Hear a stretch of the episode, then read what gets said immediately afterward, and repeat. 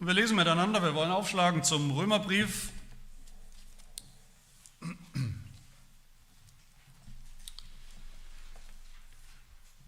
Wir befinden uns ja in einer Reihe durch den Römerbrief. Ich habe das mal nachgeschaut. Wir haben exakt vor einem Jahr begonnen mit dem Römerbrief, sind jetzt in Kapitel 9 und werden auch noch, so meine Planung, ein starkes halbes Jahr brauchen, bis wir da durch sind. Ich denke, das ist erträglich. Da haben schon manche viel länger gepredigt durch den Römerbrief und da ist es wert, dass wir uns da auch intensiv damit beschäftigen. Heute hören wir auf die Verse 6 bis 13 aus Kapitel 9 und wollen die gemeinsam miteinander lesen. Römer 9 ab Vers 6. Hört das Wort Gottes. Nicht aber, dass das Wort Gottes nun hinfällig wäre. Denn nicht alle, die von Israel abstammen, sind Israel. Auch sind nicht alle, weil sie Abrahams Same sind, Kinder, sondern in Isaak soll dir ein Same berufen werden. Das heißt, nicht die Kinder des Fleisches sind Kinder Gottes, sondern die Kinder der Verheißung werden als Same gerechnet. Denn das ist ein Wort der Verheißung. Um diese Zeit will ich kommen und Sarah soll einen Sohn haben. Und nicht allein dieses, sondern auch als Rebekka von einem und derselben, von unserem Vater Isaak, schwanger war, als die Kinder noch nicht geboren waren und weder Gutes noch Böses getan hatten, damit der gemäß der Auserwählung gefasste Vorsatz Gottes bestehen bliebe. Nicht aufgrund von Werken, sondern aufgrund des Berufenden wurde zu ihr gesagt, der Ältere wird dem Jüngeren dienen. Wie auch geschrieben steht, Jakob habe ich geliebt, Esau aber habe ich gehasst. Soweit die Lesung des Wortes Gottes. Letztes Mal, wer dabei war oder sich erinnert oder es nachgehört hat, letztes Mal im, im, letzten Abschnitt haben wir gehört, wie der Apostel Paulus von seinem Volk spricht, von den Israeliten spricht und wie er da, man könnte sagen, eine Art Schlussstrich zieht, einen Schlussstrich unter die gesamte Geschichte Israels des Alten Testaments. Einen traurigen, einen tragischen Schlussstrich, einen, der, wenn wir uns erinnern, der Paulus selbst das Herz zerreißt zerrissen hat und der uns auch das Herz zerreißen muss. Wie Paulus da Fazit zieht, wie Paulus sagt, die Juden sind verloren im Großen und Ganzen. Sie haben versucht, Gott zu beeindrucken durch ihre Geburtsurkunde, wo ja drin steht, dass sie Juden sind, das können sie nachweisen. Sie haben versucht, Gott zu beeindrucken mit ihren vielen Privilegien, die Paulus ja nochmal aufgezählt hat, die sie tatsächlich hatten. Privilegien aber, die wir gesehen haben, die sie im Großen und Ganzen nie zum Glauben, zum Messias, zum Heil, zur Erlösung geführt haben. Als Volk insgesamt sind sie nicht, tragischerweise nicht in den Genuss des Segens gekommen, den Gott diesem Volk ja versprochen hat, den er Abraham versprochen hat, den Segen für das Volk, für sein Volk, sondern ganz im Gegenteil. Paulus hat eindeutig schwarz auf weiß gesagt, sie als Volk stehen unter Gottes Fluch. Nicht Segen, sondern Fluch. Aber wenn das so ist, wenn das das Fazit oder der Schlussstrich oder das Endergebnis ist, die Summe, wie Paulus es gesagt hat, Gottes eigenes, uraltes, auserwähltes Volk unter dem Fluch insgesamt, ich denke, dann hören wir alle schon irgendwo anklingen den Einwand, den Aufstand vielleicht sogar, die Anklage, und die kommt auch.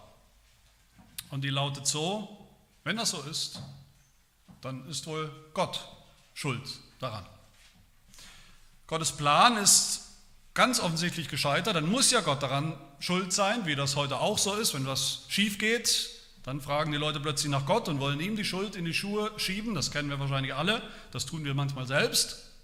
Und das ist auch mein erster Punkt heute in der Predigt. Dieser, dieser Einwand, den finden wir in Vers 6, gleich am Anfang, als Zitat sozusagen. Paulus greift den auf, Paulus zitiert ihn, den Einwand.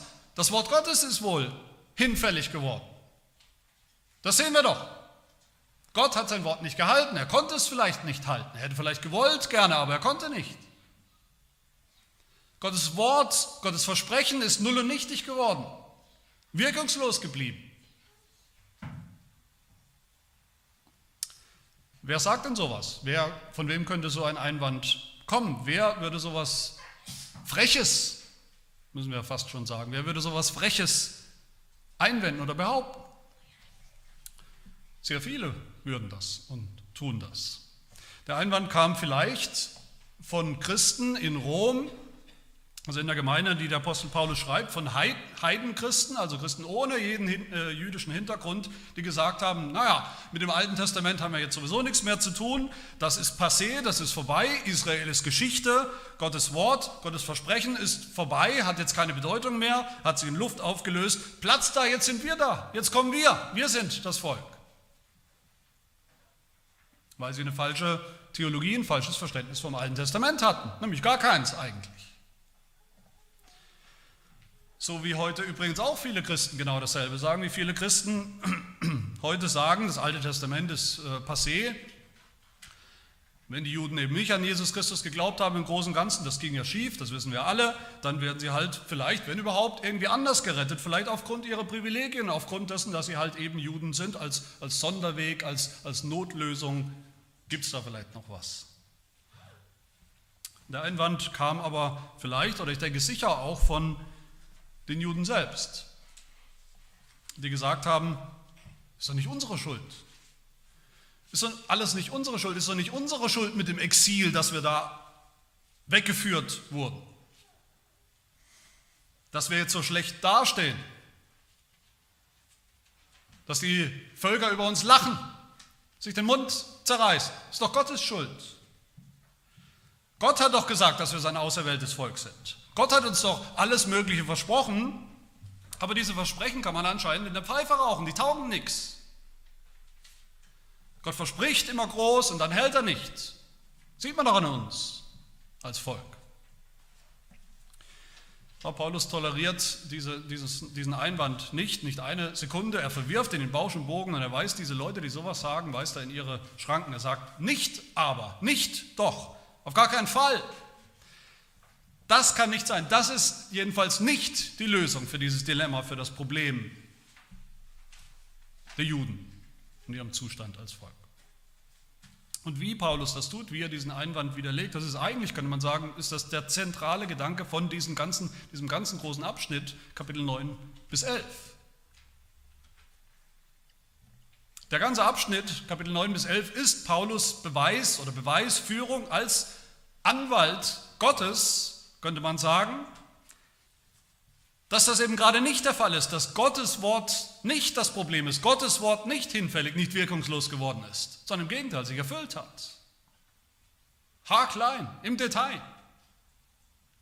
Das haben wir übrigens schon gesehen, wenn sich jemand erinnert, ich hoffe, der eine oder andere tut das, aus Kapitel 3 aus dem Römerbrief, wo Paulus ja auch schon über die Juden nachgedacht hat, über die Juden gesprochen hat und sagt dort, was haben denn die Juden überhaupt für einen Vorteil, für einen Vorzug als Volk Gottes? Und seine Antwort war viel, sehr viel, sehr viele Vorzüge. Vor allem, sagt Paulus dort, sind ihnen die Aussprüche Gottes, das Wort Gottes anvertraut worden.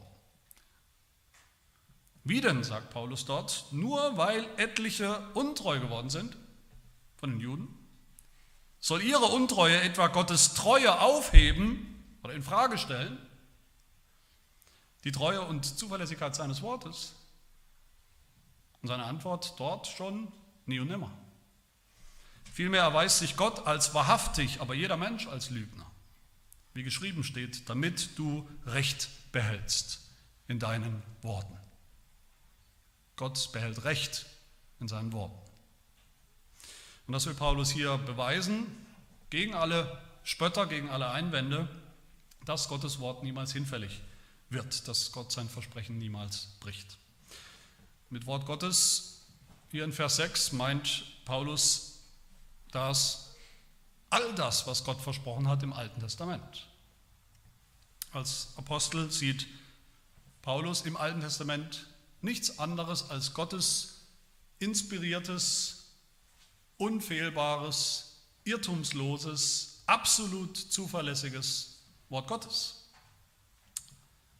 Ich will das nochmal sagen, ich sage das oft, aber es ist wichtig. Alles, was der Apostel Paulus sagt, alles, was er sagt, sein ganzes Evangelium, seine ganze Theologie, seine ganze Predigt, alles, was Paulus sagt, kommt direkt aus dem Alten Testament. Und das hat Paulus gesagt am Anfang des Römerbriefs. Und das sagt er immer wieder, immer wieder neu.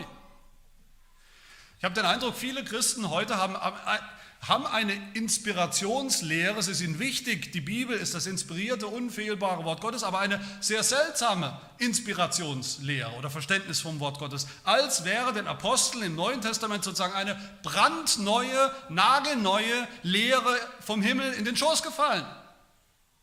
Völlig unabhängig von dem, was vorher da war, völlig unabhängig vom Alten Testament, das sie ja schon hatten, das schon da war, das schon Wort Gottes war. Und so haben sie es verstanden. Und das gilt, das ist nicht überholt. Das hat Gott nicht überholt durch seine Apostel und Propheten im Neuen Testament. Und genauso sollen wir oder müssen wir wieder über das Alte Testament nachdenken und es dementsprechend schätzen. Meine Lieben, das Thema, um das es hier geht, oder das Thema, was hier auf dem Spiel steht für den Apostel Paulus, ist nichts Geringeres als das Wort Gottes insgesamt. Gottes Wort, ob es zuverlässig ist oder nicht, ob man ihm Glauben schenken kann oder nicht, ob es vertrauenswürdig ist oder nicht, ob Gott zu seinem Wort steht und es hält und erfüllt oder nicht, oder nur manchmal. Warum ist das wichtig für uns? Ich glaube, da brauche ich nicht viel übertragen auf uns. Es ist deshalb wichtig für uns, weil wir heute ja auch nur gerettet werden als Gläubige auf Grundlage von Gottes Wort.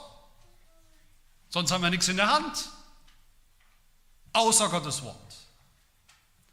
Nur wenn das, was Gott sagt und verspricht, auch gilt und bleibt, das ganze Evangelium ist was? Was ist das Evangelium? Das Evangelium ist ein Wort, ist ein Versprechen von Gott. Das ist alles, was wir haben. Gott hat uns sein Wort gegeben. Sein Ehrenwort. Wenn das gebrochen werden kann, wenn das hinfällig werden kann, wie diese Spötter sagen, dann haben wir gar nichts mehr. Dann haben wir keine Zuversicht, dann haben wir nichts, worauf wir vertrauen können, dann haben wir keine Hoffnung, dann schwimmt alles weg. Wir sind heute nur gerettet wenn wir sind, als Gläubige, als Christen, auf Grundlage von Gottes Wort, dass er es hält, dass es stimmt, dass es wahr ist und wahr bleiben wird. Und wir können auch nur für morgen und übermorgen und nächstes Jahr und für zehn Jahre Zuversicht haben, dass wir gerettet bleiben, wenn Gott seinem Wort treu ist und bleibt. Und was macht der Apostel Paulus, um zu beweisen, dass Gottes Wort eben nicht hinfällig ist, dass Gottes Wort nicht das Problem ist? Er schaut genau hin ins Alte Testament. Er schaut genau hin auf den Text des Alten Testaments. Er schaut genau hin auf die Theologie des Alten Testaments. Und wie widerlegt er diesen Einwand, diesen rotzfrechen Einwand gegen Gottes Wort? Gottes Wort ist schuld, Gottes Wort ist hinfällig, mit der Lehre von der Erwählung. Und ich weiß natürlich, meine Lieben, wenn, wann immer man dieses Wort ausspricht, wo auch immer man dieses Wort ausspricht, Erwählung, da gehen die Gemüter hoch, da rennen Leute weg, da haben, kriegen manche Leute Ausschlag. Da schreien manche Leute Mord und Totschlag, dann nehmen viele die Beine in die Hand und rennen weit weg. Aber es ist eine biblische Lehre. Es ist eine wichtige, kostbare, tröstliche Lehre. Es ist eine Lehre, ohne die, darum geht es hier, ohne diese Erwählungslehre kann es am Ende nicht anders sein, als dass Gottes Wort tatsächlich hinfällig ist. Und das sehen wir in Bezug auf Israel. Was ist die biblische Lehre von der Erwählung? Wie und wo sehen wir sie hier in diesem Text? Das ist mein zweiter Punkt. Wir sehen sie hier, ich habe nachgeschaut, in jedem einzelnen Vers von diesem Abschnitt. In verschiedenen Begriffen, in verschiedenen Facetten, in verschiedenen Bildern, in jedem einzelnen Vers. Es fängt schon an mit dem Begriff alle oder nicht alle. Vers 6. Nicht alle, die von Israel abstammen, sind Israel. Nicht alle, die leiblich Israeliten sind, von Juden abstammen, weil sie geboren wurden, sind auch Israeliten im vollen und besten und ursprünglichen Sinn. Und das ist keine Ausrede vom Apostel Paulus, nichts, was er gerade erfunden hat, um irgendwie die Situation noch besser zu machen, kein Kunstgriff, um Gott irgendwie zu verteidigen. Paulus definiert hier nicht einfach, wie manche denken, na, er definiert halt hier mal schnell um, was Israel eigentlich bedeutet. Nein, tut er nicht. Er beruft sich auf das Alte Testament. Die, die so einen Einwand vorbringen gegen Gottes Wort, denen sagt er, dass sie genau hinschauen müssen, dass sie schon genau lesen müssen im Alten Testament. Da steht alles drin. Die Fakten sind da. Diese rote Linie, die sich doch durchzieht durch die ganze Geschichte des Alten Testaments, durch die Geschichte Israels, dass eben immer schon manche geglaubt haben und andere nicht, viele nicht, niemals alle. Dass es echte Juden gab, immer schon von Anfang an, echte Juden, ganz nach Gottes Herz, die geglaubt haben, vertraut haben auf Gottes Wort und dass es eben auch unechte Juden gab, ethnisch zwar jüdisch von ihrer Abstammungs- oder Geburtsurkunde mit den Privilegien, die aber nie das Heil gefunden, nie ergriffen haben, die gestorben sind, wie Paulus sagt, mitten in der Wüste unterwegs und nie das Heil gesehen haben. Israel ist nicht gleich Israel, sagt Apostel Paulus. Nicht alle, die äußerlich oder körperlich durch Abstammung Israeliten sind, sind auch Israeliten im wahren und geistlichen Sinn. Nicht jeder Bürger Israels gehört zum wahren Israel. Und das war schon immer so, sagt Paulus. Das ist ein alter Hut. Das habe ich nicht erfunden, Paulus sagt es. Zweitens, in, in, der Geschichte oder in, in der Geschichte und im Begriff Israel, da sehen wir im Alten Testament schon zwei unterschiedliche Erwählungen, die wir manchmal durcheinander werfen. Zwei unterschiedliche Erwählungen. Natürlich war Israel als Volk Gottes auserwähltes Volk. So sagt es das Alte Testament immer und immer wieder. Aber was bedeutet das? Auserwählt wozu? Auserwählt als Volk, als Volk des Eigentums. Auserkoren, auserwählt unter allen möglichen anderen Völkern. Auserwählt, dass Gott mit ihnen Geschichte schreibt, auserwählt, dass Gott sie befreit aus Ägypten, dass er sie in ein, ein echtes und konkretes Land führt, aber nirgendwo hören wir das Versprechen im Alten Testament, dass dieses Volk, jeder einzelne von ihnen, auch tatsächlich und für immer erlöst sein wird und im Himmel sein wird. Johannes Calvin, der Reformator, der spricht von zwei Stufen der Erwählung. Und das hat Gott deshalb so gemacht, damit er uns beibringt, diese Lehre, damit wir sie auch verstehen, damit es uns zeigt in der Geschichte. Erst hat Gott ein, ein, ein ganzes Volk auserwählt, auserwählt unter allen anderen Völkern, hat es mit Privilegien ausgestattet und beschenkt, auserwählt in ein verheißenes Land zu ziehen. Und dann aus diesem Volk, aus diesem auserwählten Volk, hat Gott Einzelne, viele, wie viele wissen wir nicht, auserwählt zum Heil, zur Erlösung für den Himmel, nicht nur für das Land. Deshalb finden wir solche Aussagen im Alten Testament, die uns dann manchmal verwirren, wenn wir das nicht begreifen. Aussagen wie Jesaja 14, Vers 1, der Herr wird Israel wieder erwählen. Wie kann das sein? Erwählt vor Grundlegung der Welt. Wie, wie kann man wieder erwählen? Nochmal erwählen? Ja. Im endgültigen Sinn. Aus dem erwählten Volk Israel wird Gott sein wahres Israel zum Vorschein bringen. Das war schon immer der Plan. Aus dem leiblichen und fleischigen Volk das wahre geistliche Volk. Gott hat keine Späßchen gespielt mit seinem alttestamentlichen Volk Israel. Er hat nicht eines Tages plötzlich zu den Israeliten gesagt, Edge Badge war nur ein Witz. Ihr wart nicht wirklich erwählt, nur äußerlich, aber hat keine wirkliche Bedeutung. War nur Spaß aus diesem ethnischen, geografischen, leiblichen, biologischen, wie auch immer man es nennen will, Volk Israel, aus den Juden, aus den Juden zuerst, sagt Paulus, hat Gott die auserwählt, die auch für immer und ewig im Himmel sein werden. Drittens, was genau hat Gott eigentlich versprochen?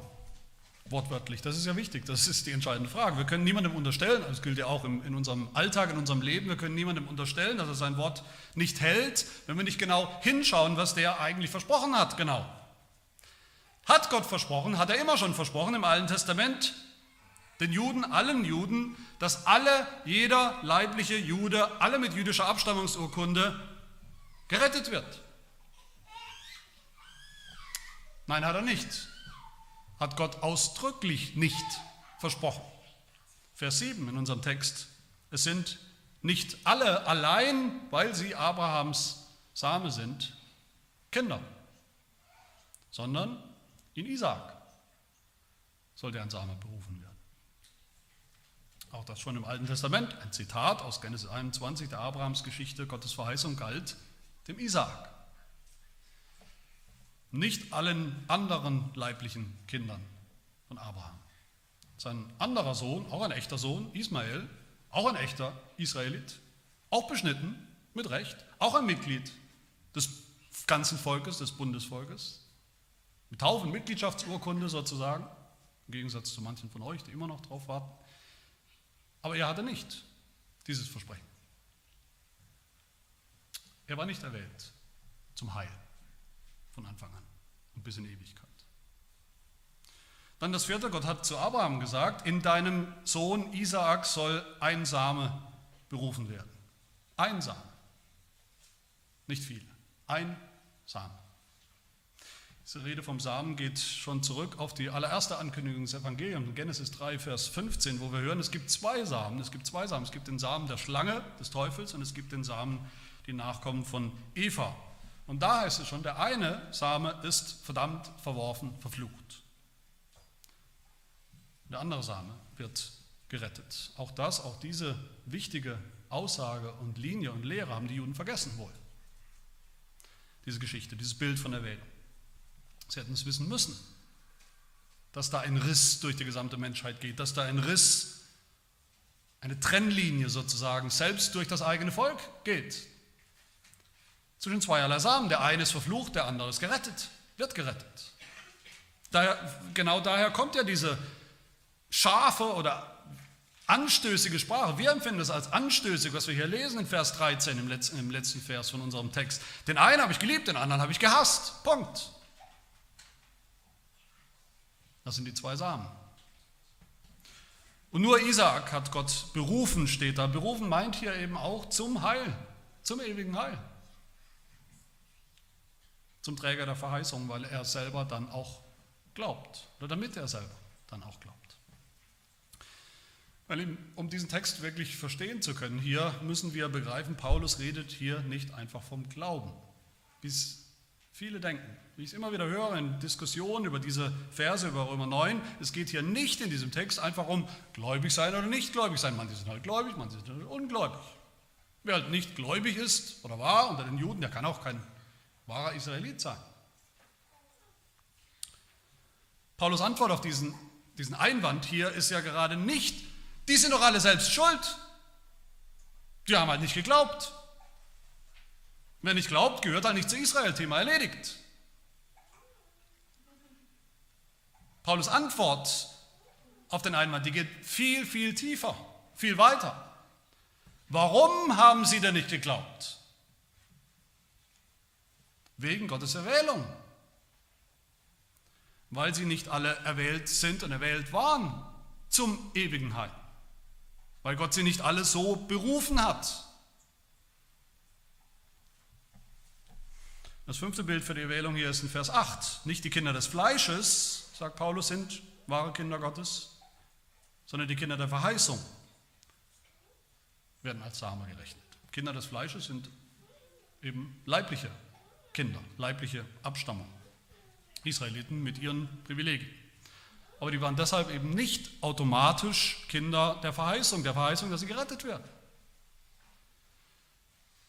Das hat Paulus auch schon mal gesagt in Kapitel 2, Vers 28, was heißt, denn nicht der ist ein Jude, der es äußerlich ist.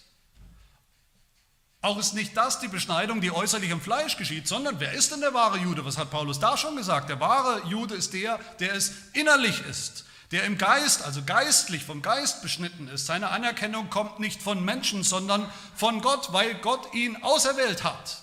Erkennt er ihn an. Aus keinem anderen Grund.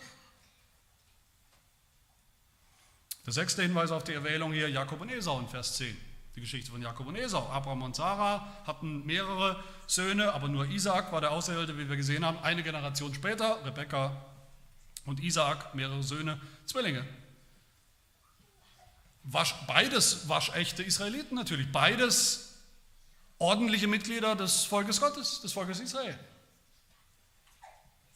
Aber was genau hat Gott zu Rebekka gesagt? Ihr versprochen, was genau hat Gott versprochen? Dass beide gerettet werden? Niemals. Im Gegenteil, Vers 12, der Ältere wird dem Jüngeren dienen, das war das Versprechen, Gott wird alles auf den Kopf stellen. Und Vers 13, Jakob habe ich geliebt, immer schon, von Ewigkeit her, Esau habe ich gehasst. Beides Israeliten. Beides Sünder. Wie kann Gott den einen lieben und den anderen hassen? Bei diesen offensichtlich gleichen Ausgangsvoraussetzungen. Das macht nur Sinn im Blick auf das ewige Ziel, das nämlich nur Jakob erwählt ist von Ewigkeit her zum Heil, zur Erlösung und damit in Ewigkeit das Objekt von Gottes Liebe sein wird. So hat er ihn geliebt und wird ihn immer lieben. Und das umgekehrt, Esau übergangen wurde, verworfen wurde als Objekt von Gottes gerechtem Zorn über Sünder, den wir alle verdient haben. Und siebtens, all das sind ja Geschichten aus dem Alten Testament, Zitate und Bilder und Geschichten aus dem Alten Testament, die tatsächlich passiert sind. Das sind wörtliche Zitate des Apostels Paulus. Und all das führt ihn dann insgesamt zu dieser wunderbaren Lehraussage in Vers 11. All das ist so gekommen, sagt Paulus, damit der gemäß der Auserwählung gefasste Vorsatz Gottes bestehen bleibt. All das ist passiert, um deutlich zu machen, Gott hat, hatte immer schon einen Plan. Gott hat einen ewigen Plan, einen ewigen Vorsatz, Sünder zu retten aus schierer Gnade. Das ist der Vorsatz, ein Plan der Auserwählung, sagt Paulus. Unsere Dortrechter Lehrregel, eines unserer Bekenntnisse, spricht genau von diesem Vorsatz und Plan der Erwählung im allerersten Punkt. Was ist die Erwählung? Ich zitiere, die Erwählung ist der unveränderliche Vorsatz Gottes, durch den er vor Grundlegung der Welt aus der gesamten Menschheit, die aus der ursprünglichen Unschuld durch ihre eigene Schuld der Sünde und dem Verderben verfallen war, nach freiem Belieben seines Willens und aus reiner Gnade eine bestimmte Menge von Menschen, die weder besser noch würdiger waren als andere, sondern mit ihnen im gemeinsamen Elend lagen, zum Heil auserwählt hat in Christus. Und genau das findet der Apostel Paulus auch schon im Alten Testament. Diese ganze Erwählungslehre findet der Apostel Paulus im Alten Testament, findet jeder schon im Alten Testament, wenn wir Augen haben zu sehen. Finden wir bei Abraham, Isaac und Jakob. Finden wir, weil es da, wie Paulus immer wieder sagt hier, weil es da schon geschrieben steht in Gottes Wort. Paulus definiert nicht um, hier gar nichts. Er definiert nicht den Begriff Israel um. Er definiert nicht Gottes Versprechen um oder Gottes Erwählung. Er definiert gar nichts um. Er sagt, wie es schon immer war, was Gott immer schon gesagt hat und versprochen hat in seinem Wort. Nur haben das, wie gesagt, die Juden vergessen zu seiner Zeit und alle, die diesen Einwand vorbringen. Die sagen, dass Gottes Wort anscheinend wirkungslos geblieben ist, hinfällig geworden ist, weil Gott nicht mal sein eigenes Volk retten konnte, wie er es angeblich versprochen hat. Doch kann er. Und tut er. Und hat er immer. Und wird er. Das wahre Israel, sein wahres, auserwähltes Volk, wird er retten. Das ist mein kurzer dritter Punkt, die Lehre von der Wählung. Das ist hier wirklich Paulus Antwort auf diesen frechen Einwand gegen Gott, dass Gott schuld ist an der Misere von Israel. Man könnte sagen, diese Leute, wer, wer, diesen Einwand vorbringt, die Leute haben ja eigentlich, in einer Sache haben sie recht. Dieser große, dieser offensichtliche Unglaube unter den Israeliten oder dem Volk Gottes, im alttestamentlichen Volk Gottes, das ist ein großes Problem. Natürlich. Aber ist dieser Unglaube Gottes schuld? Konnte Gott nicht retten? Hat er sein Wort nicht gehalten? Ist er untreu geworden? Nein, ganz im Gegenteil, sagt Paulus. In der Erwählung, das ist seine Antwort, in Gottes Wahl, gnädiger Auswahl von Menschen, in der Auswahl, dass er viele Israeliten gerettet hat, aber auch viele übergangen hat in beiden Seiten dass Abraham einen Sohn der Verheißung hatte, der gerettet wurde, aber auch einen Sohn ohne Verheißung. Und Isaac genauso. In all dem, sagt Paulus, wird glasklar, deutlich, über jeden Zweifel. All diese Geschichte beweist, dass Gott einen Plan hat, einen Vorsatz, der bestehen bleibt, wie Paulus sagt, der erfüllt wird, der nicht hinfällig wird, nicht hinfällig werden kann. Das beweist die Geschichte. Alles ist genau so gekommen, wie Gott es versprochen hat. Bis ins Detail. Bis in die einzelnen Personen hinein. Deshalb kann es gar nicht sein, dass Gottes Wort hinfällig ist. Der Einwand geht ins Leere. Gott hat gar nicht versprochen, alle leiblichen Israeliten eins zu eins zu retten und zu erlösen, sondern die Auserwählten, die Kinder der Verheißung. Nicht alle von Israel sind Israel. Das ist die Lehre der Erwählung. Und das war schon immer die Lehre der Erwählung und der Refrain vom Alten Testament. Und damit sind wir beim Schluss. Ich will euch entlassen mit ein paar Gedanken zu dieser Erwählung, zum Nutzen, zum positiven Nutzen, aber auch zum Missbrauch von dieser Lehre. Nicht allgemeine Gedanken, da könnte man viel sagen, nicht abstrakte Gedanken, sondern was sehen wir hier beim Apostel Paulus selbst? Welchen Nutzen oder welche Missbräuche sieht er, welche Gefahren sieht er? Paulus kannte interessanterweise genau dieselben falschen Vorstellungen oder falschen Grundlagen für diese Erwählung, die uns heute auch immer wieder begegnen. Was sagen denn manche? Was sagen denn viele zur Erwählung oder über die Erwählung? Was haben die Juden damals gesagt? Gott hat auserwählt, ja, aber er ist ja immerhin Gott. Als Gott hat er schon vorhergesehen, wer würdig ist, auserwählt zu werden. Wer es wert ist, auserwählt zu sein für dieses Heil. Bei Gott. Und wie ist man würdig? Na, würdig sind die, die sich eben dann später durch ihre eigenen Werke hervortun, tun, durch ihren eigenen Gehorsam, durch ihr gutes Leben. Was sagt der Apostel Paulus dazu? Altes Testament.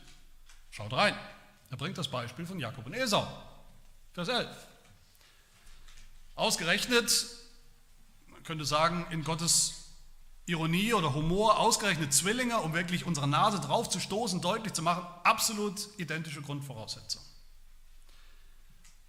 Und dann sagt Paulus, schaut genau hin, wann hat Gott denn auserwählt? Den einen und verworfen den anderen. Wann hat Gott beschlossen, Jakob zu erwählen zum Heil und Esau zu verwerfen? Wann genau? Vers 11. Als die Kinder noch nicht geboren waren und weder Gutes noch Böses getan hatten. Noch nicht geboren, noch nichts getan, nichts Gutes, nichts Böses. Tabula rasa, unbeschriebenes Blatt. Noch gar nicht da. Da, vorher, lang vorher, in Ewigkeit vorher, hat Gott erwählt. Und warum da schon? Paulus sagt uns, warum das wichtig ist, damit der Vorsatz der Erwählung bestehen bliebe. Damit ein für alle Mal klar ist, es hat nichts zu tun mit unserem Tun, mit unseren Werken, gut oder böse, sondern aufgrund des Berufenden. Und den geht es. Nicht aufgrund des Menschen, sondern aufgrund von Gott. Der beruft und erwählt, wen er will. Was sagen andere Christen zur Erwählung, fälschlicherweise zur Erwählung? Sagen, ja, okay, Gott hat manche auserwählt zum Heil, andere nicht, so steht es wohl in der Bibel, muss ich wohl irgendwie annehmen, auch wenn es mir nicht gefällt. Nicht aufgrund von Werken, das verstehe ich auch, das kann auch nicht sein, nicht aufgrund von Werken, die sie mal tun werden, aber deshalb, weil Gott vorausgesehen hat, wer mal glauben wird, wer mal gläubig sein wird eines Tages. Gott weiß das. Auch dieses Missverständnis, man könnte sagen, dieses jämmerliche Bild von dem erwählenden Gott, auch das spricht der Apostel Paulus hier an. Oder man müsste eigentlich sagen, er spricht es gerade nicht an. Was ist denn das eine entscheidende oder wichtige Wort, Wörtchen, das hier in dieser, in dieser Betrachtung von Erwählung, was hier überhaupt nicht vorkommt? Wenn ihr mal reinschaut in den Text, was ist das Wort, das nicht vorkommt? Glaube. Das ist das Wort, ein wichtiges Wort oder nicht, was hier nicht vorkommt. Und warum nicht? Weil wir damit, wenn wir auf den Glauben schauen, dann zäumen wir das Pferd von hinten auf, oder das wollen wir zumindest. Nicht unser Glaube, nicht unser womöglich selbstgemachter Glaube sogar eines Tages führt sozusagen rückwirkend zur Erwählung, nie und nimmer. Das ist falsch rum, da wird Ursache und Wirkung verwechselt. Sondern umgekehrt, Gottes Erwählung vor Grundlegung der Welt führt dazu, dass Menschen glauben eines Tages. Dass Gott uns auch diesen Glauben schenkt. Auch das sagt unsere Lehrregel sehr klar und deutlich, fast könnte man sagen, als wäre sie vom Apostel Paulus geschrieben hier. Zitiere nochmal aus dem ersten Punkt. Diese Erwählung ist nicht geschehen auf Grundlage von vorhergesehenem Glauben bei Gott, gläubigem Gehorsam, von Heiligkeit oder irgendeiner anderen guten Eigenschaft oder Beschaffenheit, als wenn ein Grund oder eine Bedingung in dem zu erwählenden Menschen vorher erforderlich wäre. Es ist vielmehr eine Erwählung zum Glauben, zu gläubigem Gehorsam, zur Heiligung. All das sind Folgen und Wirkungen der Erwählung, nicht umgekehrt. Manche Christen sagen, naja, ein Kind der Verheißung, wie es hier heißt bei Paulus, das wird man eben durch eigenen Glauben. Nein, wird man nicht. Verheißung ist etwas, das Gott schon lange, das sehen wir ja, schon lange vorher gegeben hat. Schon lange vor uns. Dem Abraham, dem Isaac, der Rebekka. Verheißung ist Gottes Idee, ist Gottes Initiative. Gott reagiert nicht, Gott agiert von Anfang an. Gott erwählt. Das ist der Sinn von Vers 9. Wo es heißt, denn das ist ein Wort der Verheißung. Um diese Zeit will ich kommen. Und Sarah soll einen Sohn haben. Ich will kommen, sagt Gott. Ich habe das versprochen. Ich habe diesen Sohn versprochen. Und weil ich es versprochen habe, wird es auch so kommen. Wird er auch kommen.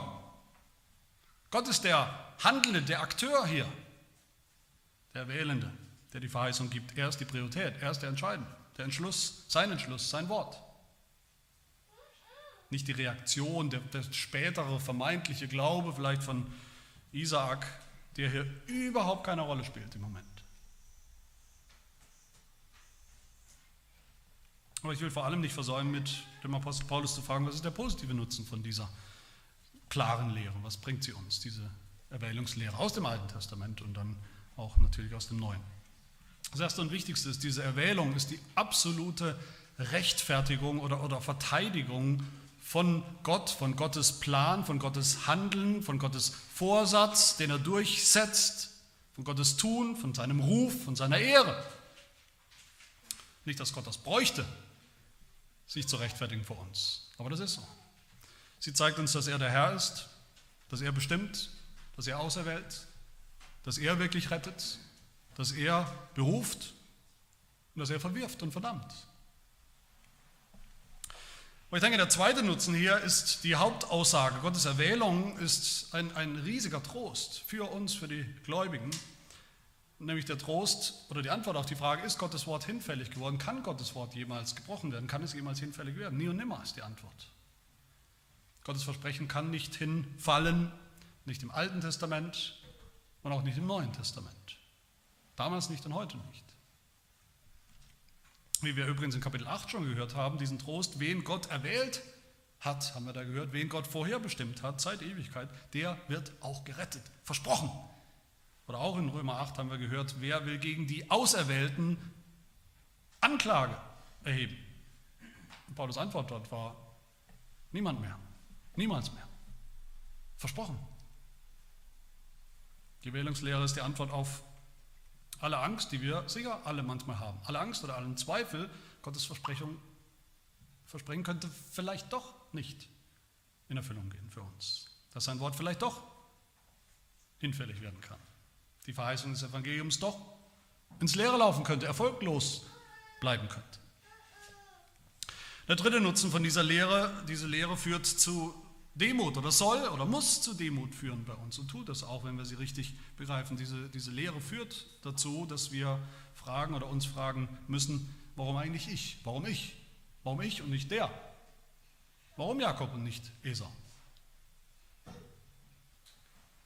Ich bin doch derselbe Sünder. dieselben Grundvoraussetzungen, dieselbe Masse der Sünde. Ich habe auch nichts getan, ich habe auch keine guten Werke. Nicht mal den Glauben habe ich selbst hervorgebracht, erzeugt. Ich habe auch nur Verdammnis und Verwerfung verdient.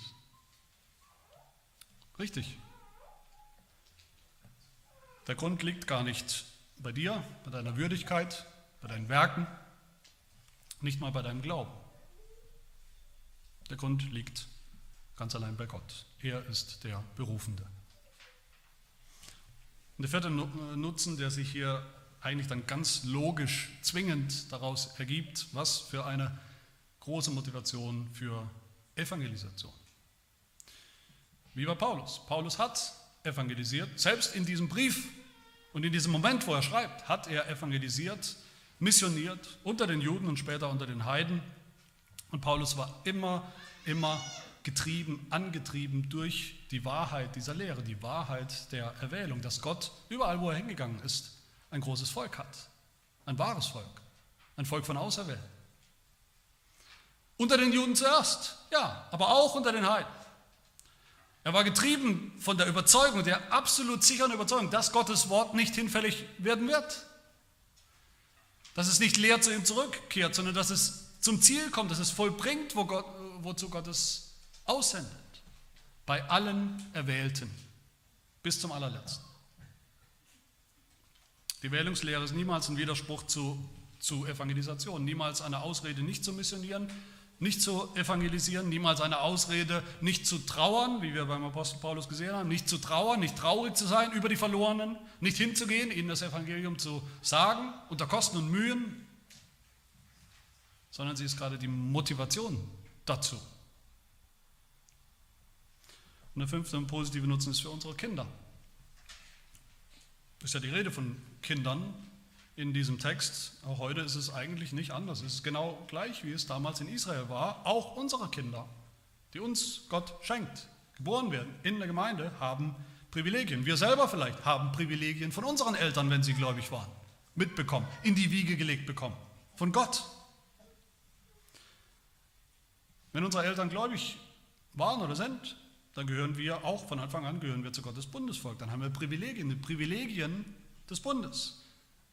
Bei uns die Taufe und die Verheißung des Evangeliums. Unsere Kinder sind Mitglieder im Volk Gottes, echt, echte Mitglieder. Aber zunächst äußerlich. Wir behaupten nicht, dass alle unsere leiblichen Kinder immer und schon gar nicht automatisch gläubig sind oder werden. Dass alle getauften Kinder automatisch und immer gläubig sind oder werden. Wir behaupten auch nicht, dass alle Gemeindeglieder, alle ordentlichen, echten Gemeindeglieder immer und automatisch gläubig sind, wahre Kinder Gottes. Es gibt hier keine letzte und absolute Deckungsgleichheit zwischen der Gemeinde, wie wir sie sehen, sehen können mit, den, mit eigenen Augen, und dem unsichtbaren Volk der Auserwählten. Nicht alle, die von Israel abstammen, sind Israel. Nicht alle Mitglieder der Kirche sind immer auch Mitglieder der wahren, unsichtbaren Schar des Himmels. Aber es gibt doch eine sehr, sehr große Nähe. Wie viele Kinder von Gläubigen werden wieder gläubig? Und Gott rettet sie. Viele. Und so sollten wir und so dürfen wir es auch erwarten. Müssen unsere Kinder Angst davor haben, dass sie vielleicht die zu den wenigen, zu den manchen gehören könnten, die nicht auserwählt sind? Pech gehabt? Egal was sie tun, egal wie sie sich bemühen, egal wie sie dabei sind?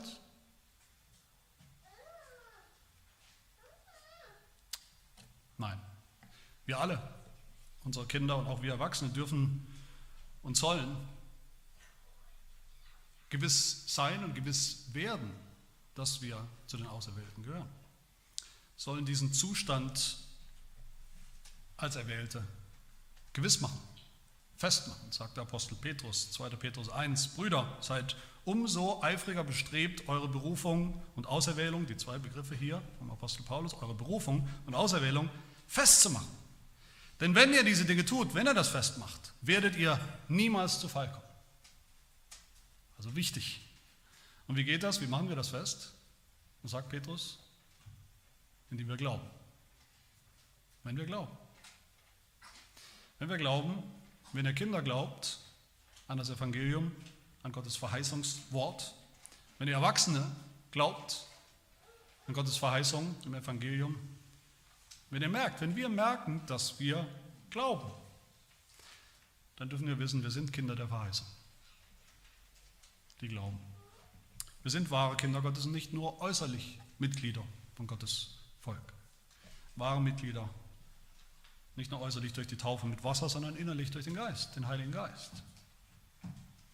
Dann dürfen wir wissen, dann dürft ihr wissen, ihr seid geliebt wie Jakob. Nicht aufgrund von Werken. Nicht aufgrund von Werken, die wir getan haben, um Gott, Gott, zu beeindrucken, nicht aufgrund von Werken, die wir nachher als Gläubige sozusagen nachholen, um Gott zu zeigen, es hat sich gelohnt, dass er mich auserwählt hat. Nichts davon. Sondern weil Gott uns so berufen hat in seinem Sohn Jesus Christus vor unserer Geburt, vor Grundlegung der Welt.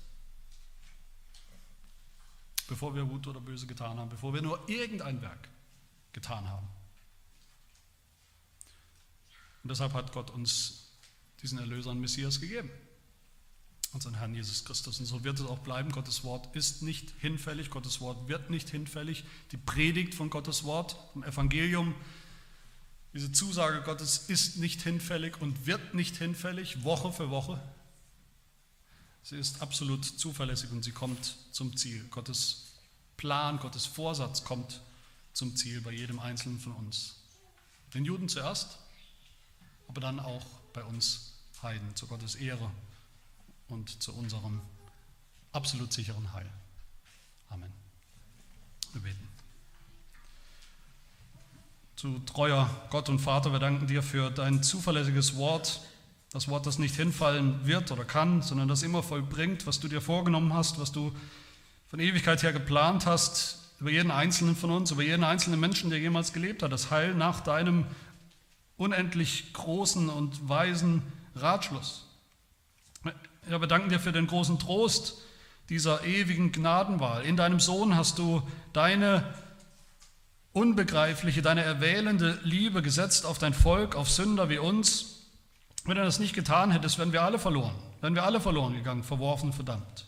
Dann lass uns diese kostbare Lehre tief ins Herz eindringen, damit sie uns zuversichtlich macht, mutig macht, demütig macht, damit wir diese Erwählung festmachen in unserem Leben mit der Frucht des Glaubens, des Glaubens, der dich beim Wort nimmt.